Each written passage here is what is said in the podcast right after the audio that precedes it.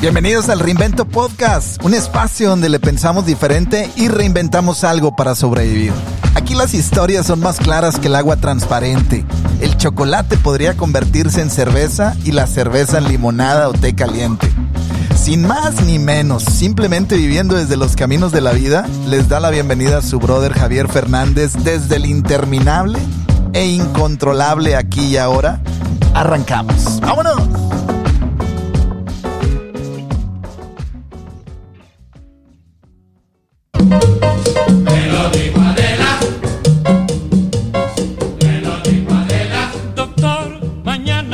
Saca usted una muela.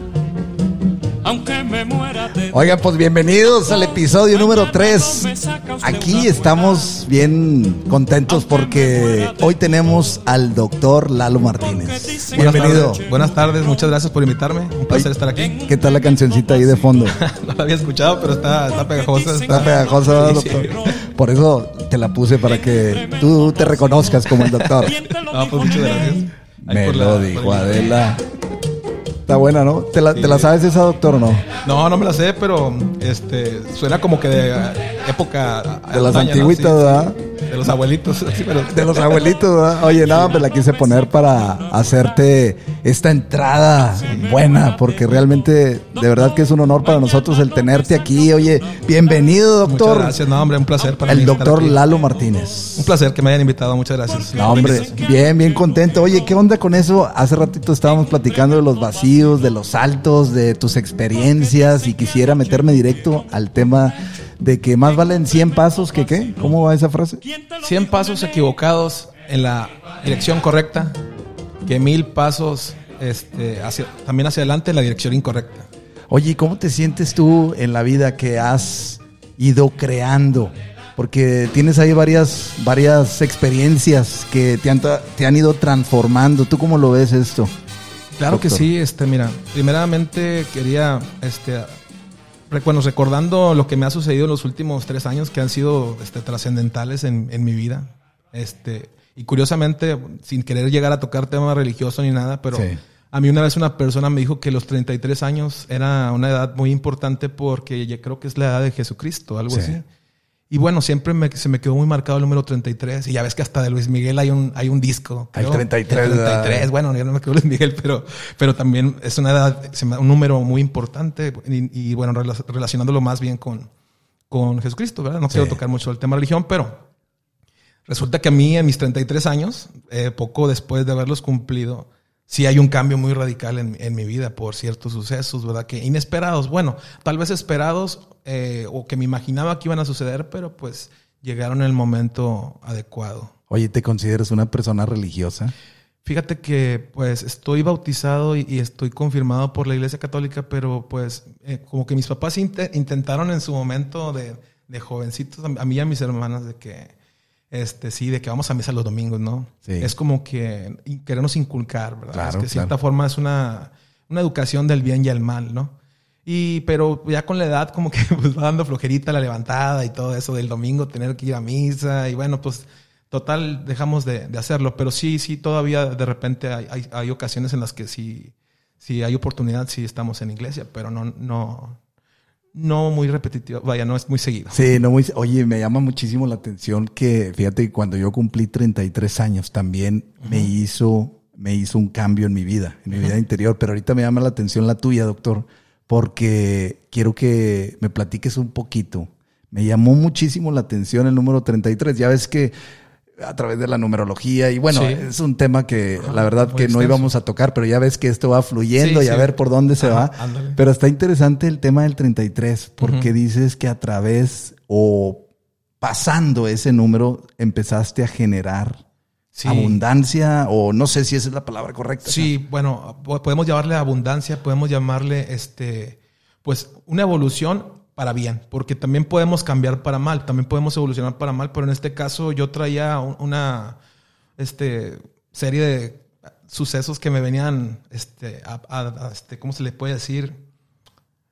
Me venían persiguiendo, por así llamarlo, que era que algo que tarde o temprano iba a pasar Sí, por este, malas decisiones tomadas propias. sí.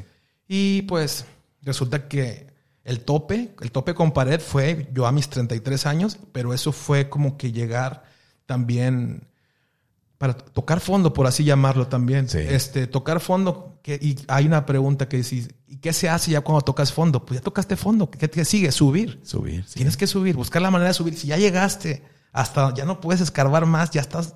No le quiero llamar hundido, no le quiero llamar algo que lo catalogue de mala, de mala manera, pero pues lo que sigue después de tocar fondo es ya ir a la superficie, ¿no? Sí, claro. Sigue subir.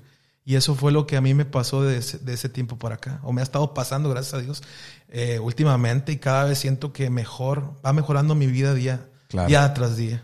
Gracias Oye, oye, doctor, te voy a hacer una pregunta que ahorita se me está ocurriendo, pero tiene mucho sentido. Sí, dime. ¿Tú le crees más a la medicina, tú como doctor, o le crees más a la intuición? La intuición eh, perceptiva. Sí, o sea, cuestión- me refiero a esa intuición que a veces tenemos que dices, la verdad es que no necesito este proceso eh, de medicamentos para sacarme Sí. adelante de esto. Y te comento esto porque dices que a los 33 ya ves que empezó una nueva evolución en tu vida, te empezaste Sí. a sentir mejor. Claro. En, en un, en un aspecto muy positivo y de abundancia. Y ahorita se me vino a la mente, dije, a ver, cabrón, aquí está un doctor enfrente de mí, Lalo Sí. Martínez, y dije, déjame le pregunto, él como doctor, ¿cómo ve a la medicina? Si realmente tiene el poder la medicina para hacer el cambio o realmente tú como persona y el poder que uno tiene y que va descubriendo puede hacer el cambio. Sí, pues va- va- es un conjunto, ¿no? Yo creo que van en conjunto, pero la intuición va de la mano con, con el, el- el hecho de ser médico. Ajá. La intuición, vaya, un- un- un médico tiene que ver al paciente y antes de que el paciente hable, diga nada, el semblante de ver su mirada, su coloración de piel, bueno, todos los signos, síntomas que esto conlleva. Sí. una enfermedad, un padecimiento, pero también la forma en que te habla, si te está diciendo la verdad, hay que ser muy intuitivo. Es algo que, que de cierta forma vas desarrollando Sí. con- conforme vas agarrando experiencia, ¿no? Este, la intuición se va, pero también hay, hay una intuición natural, ¿no? Que todos tenemos. Claro. Por decir, en, en cuestión, no necesariamente médica, hablando ya en cuestión personal, de, nunca te ha pasado que, que alguna persona no te da una buena espina, no te da, no te da una buena... La vibra, eh. Una Como vibra, como le llaman, una este energía. Bueno, como me he equivocado en esa, en esa cuestión de que a primera vista alguien no me cayó ma- no me cayó bien y luego lo trato y resulta que estaba equivocado. Simplemente no, no, me, no me caía bien a, a- así a la vista y ya hablando con la persona, pues ya fue otra cosa totalmente distinta. Pero también me ha, me ha pasado que de hecho son más veces que no me equivoco. O sea, que veo una persona, siento algo negativo y resulta que tengo la razón. Oye, que Eso eso, es una- está cañón. Sí. Oye, y, y en la práctica de la medicina te ha tocado gente que dices, híjole, no le hallo.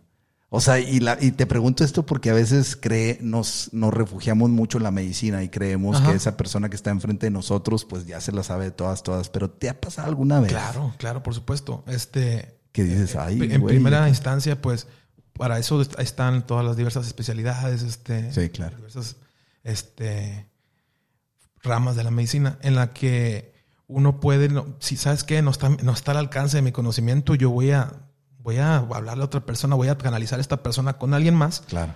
que ya en base a sus laboratorios, análisis, todo lo que se hace, pues ahora sí, pero hay que ser muy humilde en, en cuestión de que, en saber decir, no sé, y no querer aventurarse, que es lo que sucede muchas veces, Sí. que el, el- el médico por orgullo propio quiere este, tratar con cosas que él piensa que son las correctas, Sí. tratamientos que él cree que son los correctos, y pues resulta que lo único que hace es agravar el estado del, del paciente. Pero bueno, eso es otra cosa. Ese es otro. Y, y fíjate que sí, he, he conocido algunas personas cercanas que se les.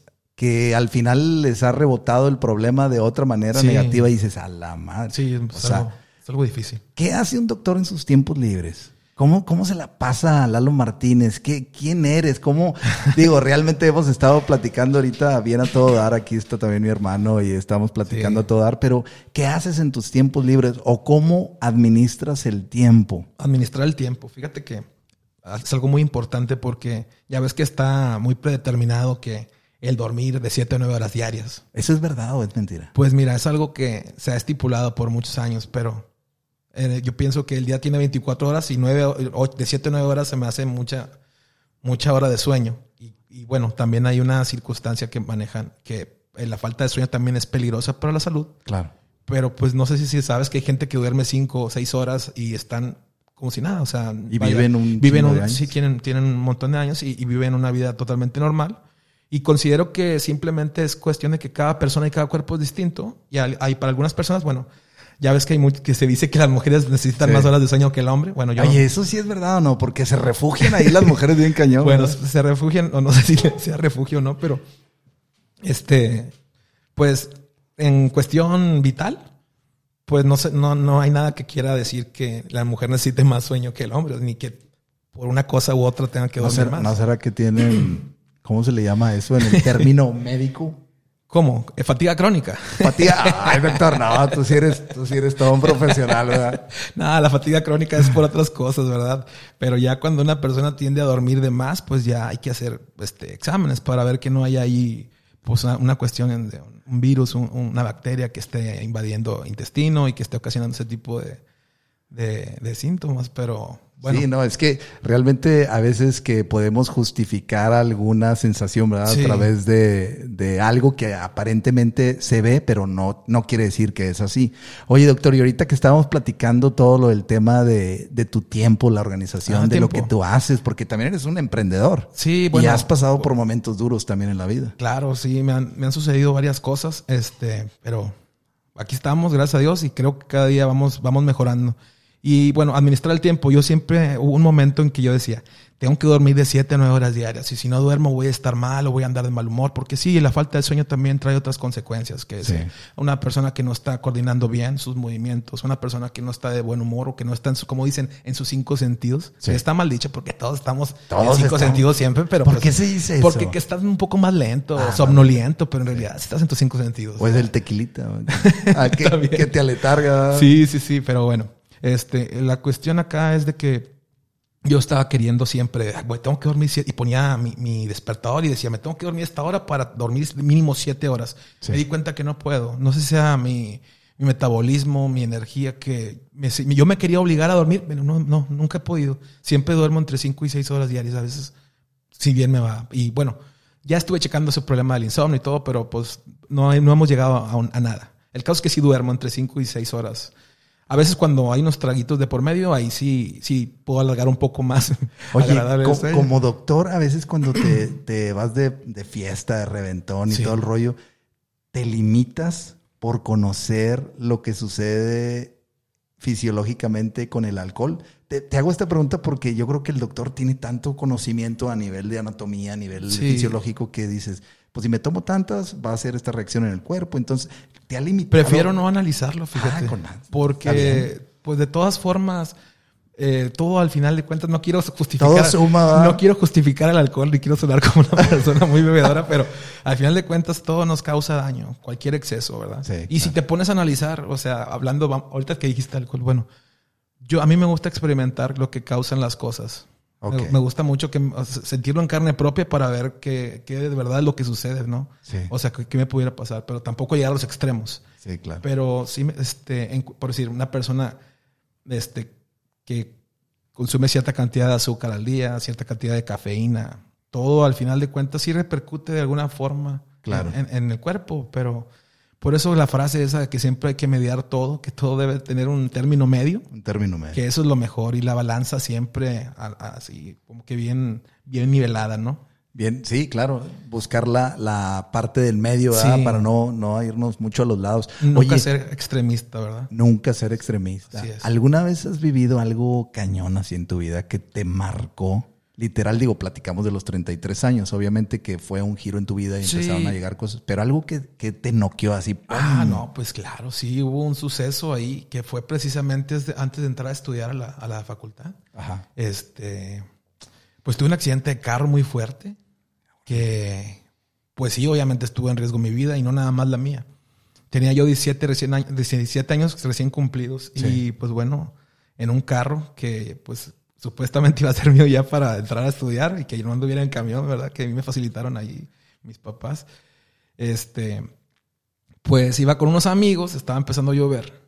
Estaba el piso, ya ves cómo se pone resbaloso aquí, que apenas llueve y se pone así. Ah, porque estamos, para la gente que nos está escuchando aquí en Monterrey, ¿verdad? Monterrey, Nuevo León, sí. Empezó a llover, era, era un día así, un, un jueves en la noche y estaba lluvioso, estaba con unos amigos.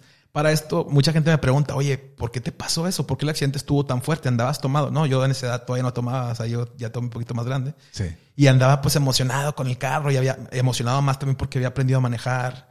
Y pues era un carro estándar, era un, era un buen carro, era un gran carro, la verdad.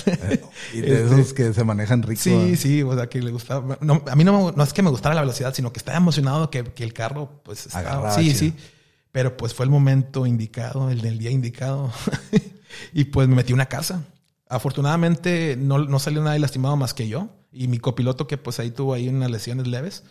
Pero yo sí fui un poco, tuve una, luxación de fémur, que es un- sale la articulación de lo que es el hueso de la pierna, se sale y este, Ah, sí, de su lugar. O sea, no tuve Ok. fractura, simplemente se salió de su lugar la articulación. Por el impacto que... Por el impacto donde mi pie quiso, iba en el freno, mi Ajá. pie iba en el freno así total, y al momento del impacto, se, este, se sale el huesito por acá. No, no me atravesó la piel ni nada, pero salió de su lugar.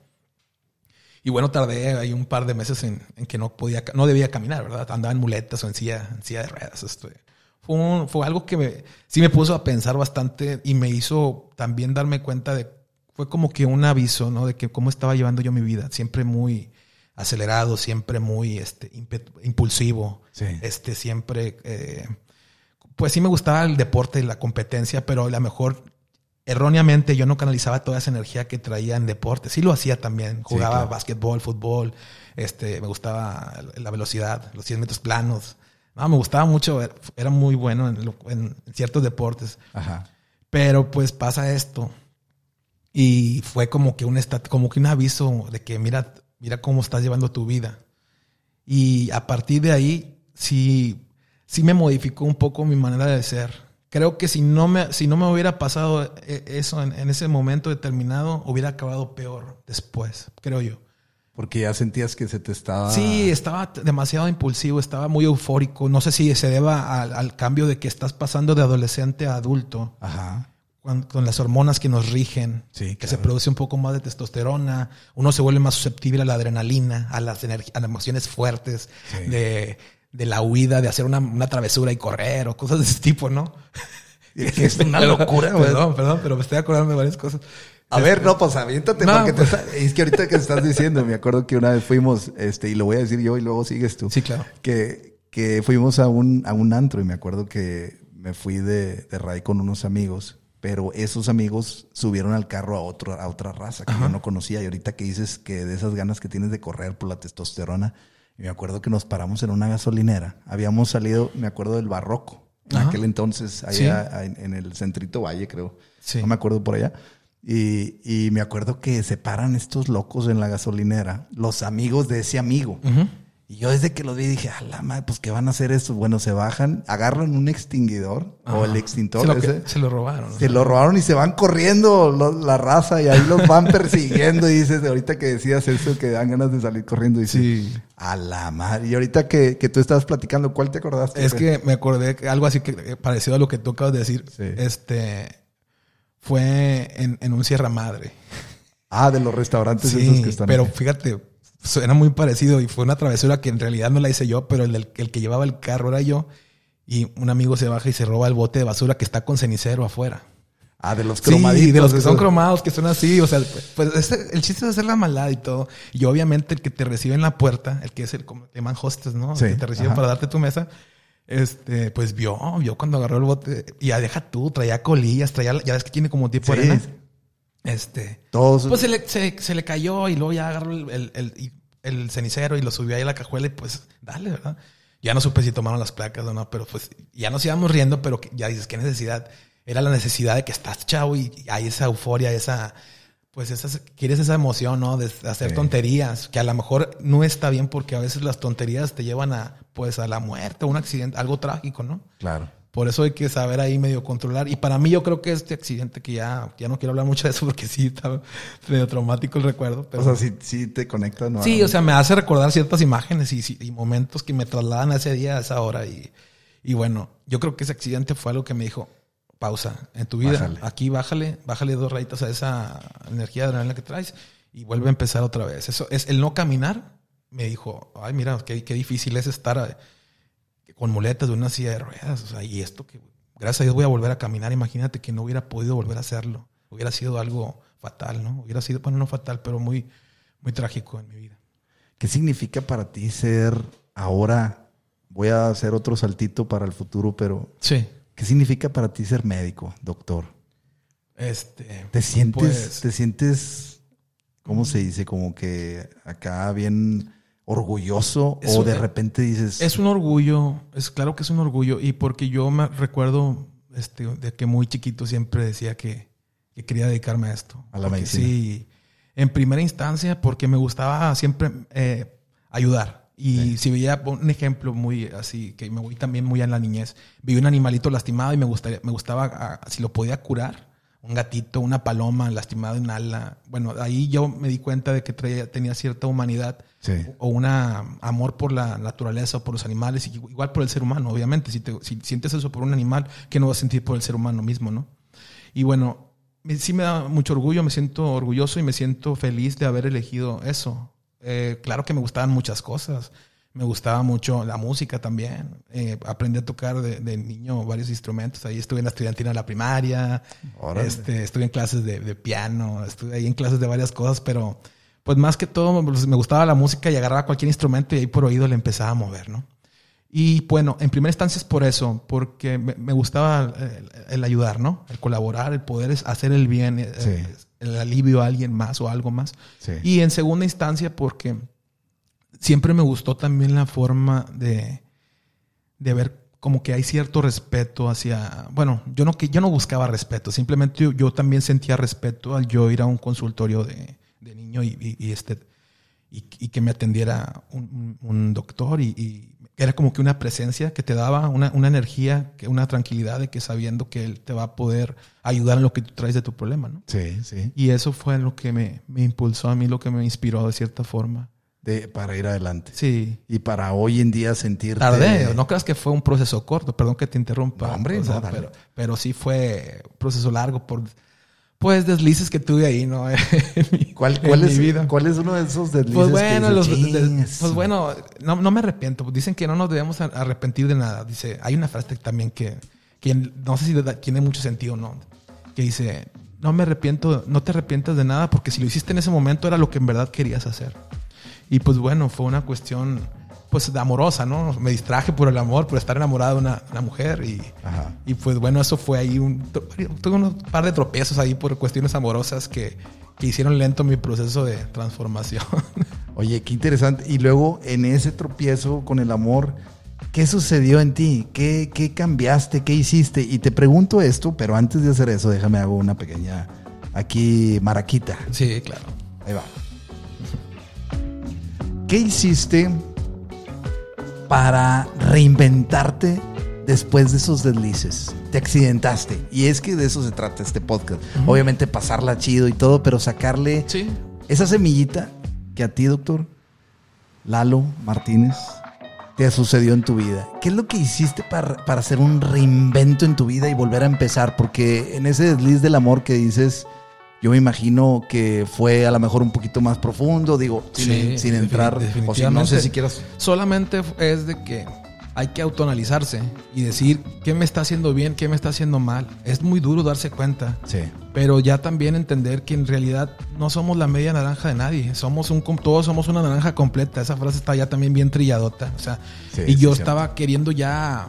Tenía una meta, yo me acuerdo de muy joven, yo decía, para los 24, 25 años ya acabando la carrera, ya me voy a estar casando, ya, ya voy a tener mi hijo, ya voy a tener un trabajo, ya voy a estar haciendo, según yo, por, y hay una, mi mamá me dice, ¿quieres, ¿quieres hacer reír a Dios? Cuéntale tus planes. Y toda mi vida fue todo lo contrario a lo que yo dije que iba a hacer. Muchas cosas sí las cumplí, claro. O sea, varias metas que me puse o que me sigo poniendo el día a día las cumplo. sí. Pero pues nada fue en el tiempo o en los momentos que yo quería que fueran. Yo quería que todo fuera, ah, sí, a los 24 yo voy a estar haciendo esto, a los 25 voy a estar haciendo esto. Resulta que no, nada de eso fue así.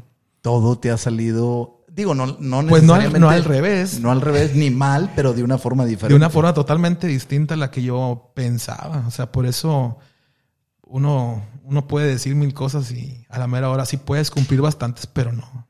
¿Cómo, cómo, cómo eres eh, en esos espacios de entretenimiento, doctor? ¿Eres formal o eres No, pues- a toda madre? ¿O cómo, cómo eres? me gusta dejar la formalidad en donde va la formalidad. Por decir, en, en un, en un- hospital, en un trabajo, en, cualquier, en cualquier institución que uno va en forma, en forma laboral, pues claro, hay que, Claro. hay que, para todo hay momento. Y saber separar el, el ser una persona normal y al, y al tu oficio, ¿verdad? O sea, siempre debe ser así. Y a mí, en, cuestión de amigos, me la paso muy bien con mis amigos y siempre echando relajo. Y créeme que lo que menos tocamos son temas, este, pues que nos traigan preocupaciones. Estamos hablando de cosas, al final de cuentas hablamos de todo y de nada, o sea, pues estamos, como decir, to- tonteando, ¿no? Rebana- Sí, claro, rebanándola, como decimos rebanándola, aquí. ¿no? rebanándola, sí, sí, Sí, rebanándola. Y bueno, pues me gusta el billar, me gusta el boliche, me gustan los juegos de video, me gustan muchas cosas. Co- eh, pues con Daniel, también no sé si te sepas que tenemos ahí Grupito, Sí, pues tocamos ahí de repente en un estudio, de repente en mi casa, que es tu casa, este, ahí, ahí nos juntamos de repente y pues nos la pasamos bien a gusto, ¿eh? Ahí se la No, pasan tocando. Cada vez, cada vez es menos porque pues obviamente yo comprendo que todos tienen cosas que hacer, Claro, todos tienen sus horarios, unos, unos ya tienen familia, otros ya tienen este, pues sí, otras, otras cosas que hacer, que a lo mejor no que sean una cosa más importante que la otra, pero también hay que priorizar, ¿no? Claro, claro, y eso es bien importante. Oye, oye, doctor, y ahorita para ir aterrizando todo esto que ahorita nos estás platicando, un pequeñito ahí gajito de tu vida, ¿cuál sería el proceso de reinvención más canijo, más cañón, más grande que has hecho en tu vida donde dijiste, si no lo hago me muero, si no lo hago ya no avanzo, si no lo hago aquí se queda todo? ¿Cuál Sí. es el proceso de reinvención que has Fue un proceso de, de separación precisamente. Sí. Separa- se- separación y, y divorcio. Y pues bueno, obviamente pues en, en cuestión médica se llama depresión, Sí. pero ya todo le quieren poner nombre, ¿verdad? De que, ay, me da ansiedad, me da depresión. Que claro que sí existe, no me estoy burlando de, de Claro, esas enfermedades. Claro. que hay personas que lo padecen. Claro que hay personas que dicen lo que en verdad que sienten, que presión en el pecho, que hormigueo, que una desesperación, una sofocación, que no pueden respirar. Claro que existe eso. Sí. Por eso no, no hay que. Hay mucha gente que he visto que en redes sociales se burla de que, que, que- que a las nuevas generaciones les da mucho eso. Pues claro, es otro ritmo de vida, es otra, es- estamos a otra revolución ya. Ya no es los tiempos de antes que la gente podía tener una vida más tranquila, más apacible, Sí. menos competencia, menos, pues llamarlo presión. Que ahorita está gacho Sí, todo ahorita, eso, ahorita está y fuerte. sí, y claro que todo eso pega al, al- al- a las nuevas generaciones y, y pues me incluyo también porque, pues sí, ahorita y, más en Nuevo León hay mucha competencia para todo. Este, y bueno, y hablando ya de que, que- volviendo a la pregunta que me hiciste, me salió un poquito No, hombre, de no. contexto. De eso se trata. Este, Me salió un poquito este de contexto, pero sí, mira, tuve que tocar fondo en cuestión de depresión. Sí caí en depresión. ¿Qué, qué- cómo se manifestó en mí? Porque en cada persona es distinta. Eh, Hay personas que se les manifiesta o que duermen mucho o que no duermen nada. Hay personas que se deprimen comiendo mucho o no comiendo nada. O sea, por eso cada persona se manifiesta cualquier cosa, ya sea este, psicológica o sea fisiológica, se manifiesta de una forma distinta. Todos, todos los cuerpos son diferentes. Y bueno, a mí se me manifestó que que ahora sí me daban muchas ganas de dormir. No comer, dormir y no comer. Hay gente Dormir. que al revés, que sí que no dormir y comer bastante.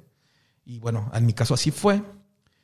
Este, ante mi familia, yo aparentemente yo podía manifestar que yo estaba bien, sonriente, efusivo. ¿Cómo estás, mamá? ¿Cómo estás, papá? Porque pues, estaba de cierta forma ocultándolo Sí. que algo que iba a llegar una resolución que y se iban a enterar, pero pues ya de una forma en que yo estuviera mejor. Yo quería estar mejor para yo manifestárselos, ¿no? Sí, claro. Y este, pues no, no dije nada, me esperé un tiempo. Y este, ya tengo mucha confianza con papá, gracias a Dios. Y ya se lo platico y pues me dice mi hijo, pues ay, es que es para adelante, no, no, no te vas a quedar ahí encerrado en tu casa. Tienes que salir, o sea, es- tómate el tiempo que quieras, pero no, no abuses. O sea, eh, ahógate ahí, grita, llora lo que tengas que sacar. Sí. Si quieres este, estar, a hablarlo más con alguien, conmigo o con quien quieras. Y no fue que yo quisiera enfrascarme, ¿verdad? Simplemente que era un duelo que yo tenía que pasar yo solo. Este, pues sí, tenía que vivirlo yo. en Y por más, el- el- somos muy necios. Haz de cuenta que alguien me puede decir mil veces lo que, me, lo que, lo que necesito escuchar y que yo ya lo sé. Sí. Pero no porque una persona me lo diga, que está mal, que yo me ponga así, que mira que todo pasa, todo pasa por algo y Típico, las cosas suceden o no suceden por algo. O sea, las frases que ya no sabemos todos, que ya no las sabemos todos o que ya sabemos lo Que que, ya es ni las creemos. Sí, muchas bueno, veces sí muchas frases sí tienen razón y muchas ya están muy, muy choteadas Muy también. trilladas, sí, choteadas, sí. Eh, y bueno, pues así fue. Tuve que yo entenderlo por mí mismo. Simplemente un día ya retomé mis actividades porque sí suspendí muchas cosas. Suspendí muchas cosas que estaba haciendo en ese momento y bueno. Y pues ya un día me, levan- me levanté, me bañé y, y vamos a, vamos a, es una cuestión mental, ¿no? Es una programación, por así llamarle también. Sí. Me programé y en la noche me lo dije, mañana me voy a levantar y voy a hacer esto. No voy a, dejar, a decirlo nada más, porque también se volvió, ¿cómo se le llama? Procrastinar o postergar. Ajá. Bueno, eso fue, yo, yo caí en eso. Y anteriormente también ya me había sucedido de que este, visualizaba, quería algo o, o tenía pensado hacer algo y se la pasa a veces uno procrastinando, que Sí. se convierte en una bola de nieve de pura cosa mala y que ya no la puedes parar. Por eso no hay que nunca postergar nada. Y si, si dices que vas a hacer algo, hazlo. No, no nada más lo digas. Por eso la frase otra vez, que volvemos a frases del dicho al hecho y Claro. hecho no palabras. El y- ejemplo arrastra y Sí. todo ese tipo de. Sí, sí, claro. Sí, porque las palabras, pues al final, como dicen, se las lleva el Sí, viento. ¿verdad? sí, hechos. Y hace rato me, me platicabas, doctor, que eres una persona muy determinista. O sea, cuando tú dices aquí se acaba, aquí se acaba, cuando dices aquí empieza, aquí empieza. Sí. ¿Cómo le haces para meterte en ese rol, para ir aterrizando esto y ir sintetizando todo lo que nos has ido platicando? Porque es un modelo de reinvención bien chido lo que nos estás Sí, platicando. pues como te comentaba hace un momento, es decir sí o no a algo, pero no nada, no nada más decirlo, porque tú puedes decir sí y, y como dicen, mentirse uno solo, de que dije que no iba a hacer esto y lo estoy volviendo a hacer. O caemos en lo mismo, se vuelve un círculo otra vez vicioso. Por eso yo en ciertas, no digo que siempre he sido así, Sí. obviamente también he dicho ya no vuelvo a hacer esto y lo volví a hacer. O sea, malos hábitos, vamos a llamarle este, conductas o pues sí, comportamientos de, de que a veces muy enojón, ya no voy a ser enojón, o ya no voy a ser tan impulsivo, ya no voy a, ya no voy a pelear con mis hermanas, hasta que decía mi papá, ya no te pelees con ellas, y no papá, ya de verdad, para que me compré una cosa, ¿no? Como estaba más Te lo prometo, ya no. papá, de verdad que ya no les voy a decir cosas, y les voy a hacer bromas pesadas, y, y pues No sucede. no, no sucedía. O sea, resulta que cuando digas que vas a hacer o que ya no vas a hacer algo, decírtelo no al aire, sino a uno interno, al yo, al super yo que le llaman también en forma psicológica, al super yo que tenemos, que el super yo es el que debe siempre regirnos la mayoría de las veces. Claro. Ese Y- es el que nos, el que nos. El que nos hace distinguir lo bueno de lo malo y el que, el que sabe que cuando vamos a hacer algo, el, el texto, como tu Pepe Grillo, Sí, ¿no? La- exactamente. es tu conciencia, tu Pepe Grillo, que es, ese es el superior. Yo así le digo Pepe Grillo. No, no, está todo dar. Oye, una pregunta bien buena, que estoy seguro que a través de tu experiencia nos va a ayudar. Y en lo personal me va a ayudar, porque como todo lo que nos has estado, y ahorita está el calorcito a todo dar, ¿verdad? Pero. Sí, está agradable. No, hombre, está agradable. Sí, está agradable. Pero ahí te va, una pregunta muy buena, que en lo personal que considero que a veces es difícil de responder. A ver. ¿Cómo puedo ser diferente? ¿Cómo puedo ser diferente a través de la experiencia del doctor Lalo Martínez? Diferente. Que- Diferente. Diferente. Ya ves que para- platicabas. Para, en cuestión de mejorar. Sí, de mejorar, porque, oye, papá, ya te prometo que voy a ser, ah, papá Dios, o lo que, sí, viéndolo desde los parámetros que sean. ¿Cómo puedo ser diferente desde la experiencia personal del doctor Lalo Martínez? Simplemente. Para el mundo. Sí. Ay, para el mundo, Suena muy fuerte eso. Sí, no, ¿eh? suena- oye, es que la verdad es que es, Sí, es pues. interesante. Sí, sí, sí, gracias. Este, bueno, no me considero un experto en ese, en ese ámbito de yo cómo dar este, ciertos consejos de superación personal, porque pues nunca lo he hecho. Sí, me gusta mucho ayudar a las personas y por lo general cuando alguien tiene un problema y se acerca a mí, pues doy palabras eh, que, yo, que, yo, que yo haría en su lugar, ¿no? O, Sí. que, o que si yo fuera tú, pero, pero yo no soy tú. Eh, vamos a decir un ejemplo. Eh, hace un par de meses una amiga tuvo una situación con, con una expareja, Sí. pero ella no podía este, terminar con esa relación.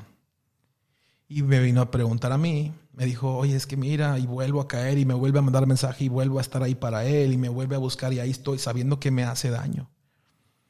Simplemente le dije yo a ella, este, mira, tú ya sabes todo lo que, lo que está mal que él te hace, ya me lo contaste, yo ya te dije lo que debes de hacer. Pero por más que yo te lo diga, por más que te lo repita, porque nos vimos en, en muchas Sí. ocasiones, Ajá. le dije, al final de cuentas lo vas a entender tú sola.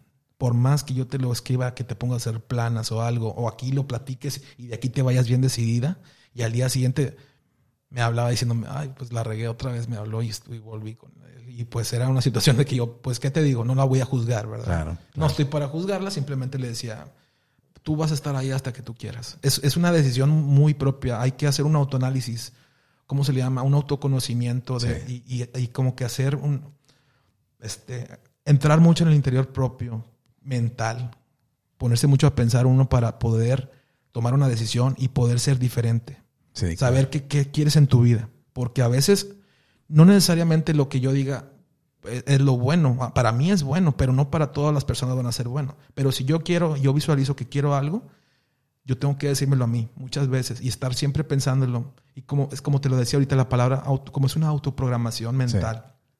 Y hablar con uno mismo es difícil. Este, de hecho, en la cuestión de poner la mente en blanco, yo batallo mucho. Dicen, es la conciencia que no te deja. Ay, es- es Pepe Grillo, Es ¿verdad? Pepe Es Pepe Grillo. Grillo. Sí, pero pues es para, es para uno ser mejor, ¿no? Claro. Es para uno cambiar, pero siempre hablar con uno mismo y decir qué debes de hacer para cambiar esto. ¿Qué es lo que debes de hacer mañana para que ya no suceda esto? O si quieres hacer esto, ¿qué debes de hacer? Y repetírtelo constantemente.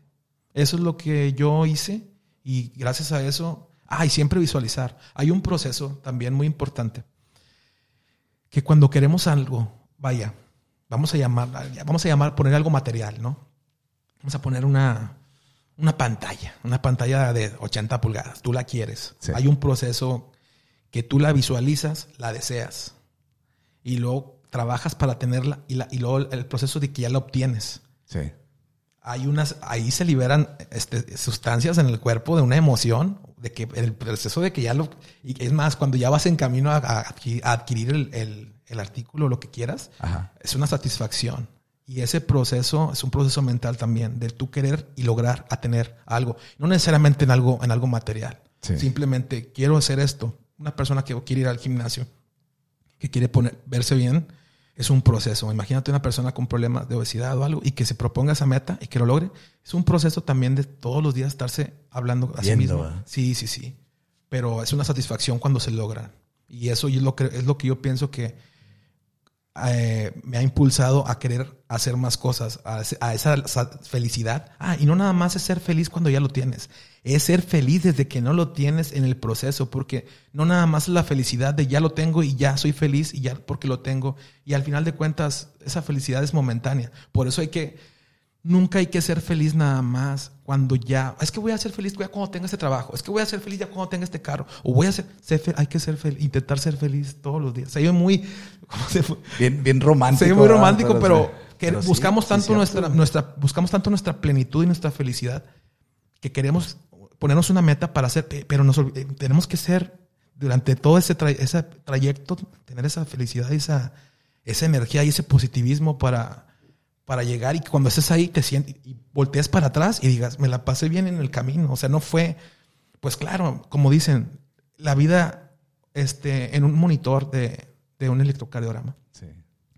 Un electrocardiograma son puntas hacia arriba y puntas hacia abajo. Ajá. Picos, picos se les llama, ¿verdad? Sí. Los picos. Y bueno, esos picos es que hay vida, el corazón está latiendo. Y ya cuando la persona ya no hay latido, es lineal, es una línea. Bueno, la vida así es. Es un pico para arriba, un pico para abajo, un pico para arriba. Y la muerte, si ya no quieres esos picos, es la muerte. Es, es lineal. Se acabó. Se acabaron las emociones, se acabaron las experiencias, se acabaron los sucesos.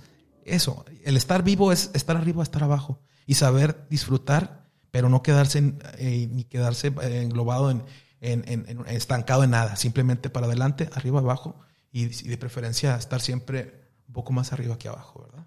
Hombre, doctor, me dejaste con la boca abierta, cuadrada, redonda. No, no, de verdad que, fíjate que este, este, como te lo comenté al principio, estos reinventos, este reinvento podcast es un concepto totalmente libre, sin codependencia de nada. Y me refiero de un, de un formato, de un patrón, de una línea, Sí. de nada. Y la verdad es que jamás me esperé Así te lo quiero decir y para que se quede grabado aquí para la eternidad.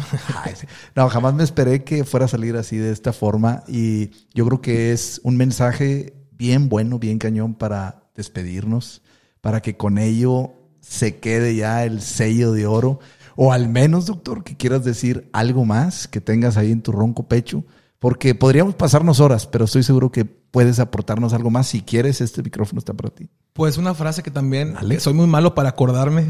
Dale, cuando las quiero decir, este, soy muy malo para acordarme, pero también me, me llegó mucho. Y nunca tengas la cabeza tan alto que te la puedan cortar, ni tan bajo que te la puedan pisar. Hay que aprender a ser lo suficientemente humildes para evitar que la arrogancia te ciegue, pero lo bastante digno para no permitir que te humillen. Híjole, ¿me permites darte un aplauso? Ahí va. Híjole, la verdad que qué chulada de podcast. Jamás me lo imaginé Muchas gracias por invitarme, un placer y ojalá que no sea la, única vez que podamos aquí estar compartiendo y, claro. Y muchas gracias aquí, ojalá y, nos volvamos a coincidir pronto. Oiga, eh, te iba a decir, oiga, doctor. Oye, doctor, doctor, ¿algún correo electrónico que tengas ahí por alguien que, que, dice, oye, pues me gustaría escribirle, me gustaría conectarme con él? ¿De qué forma eh, te podrían contactar? Sí, pues por correo electrónico, que es lo que más estoy revisando constantemente, es Raúl, doble M de mamá, T de tomate, Z1, arroba gmail.com. Cualquier cosa, ahí estoy revisando el correo constantemente y pues ahí estamos a la orden, lo que se ofrezca. Híjole, pues te agradezco muchísimo, la verdad, y a toda la raza que nos está escuchando. Aquí está con nosotros el doctor Lalo Martínez en el episodio número 3 del Reinvento Podcast. Gracias, gracias, gracias, gracias, gracias, Lalo. Y pues a todos ustedes nos escuchamos y nos vemos en la próxima.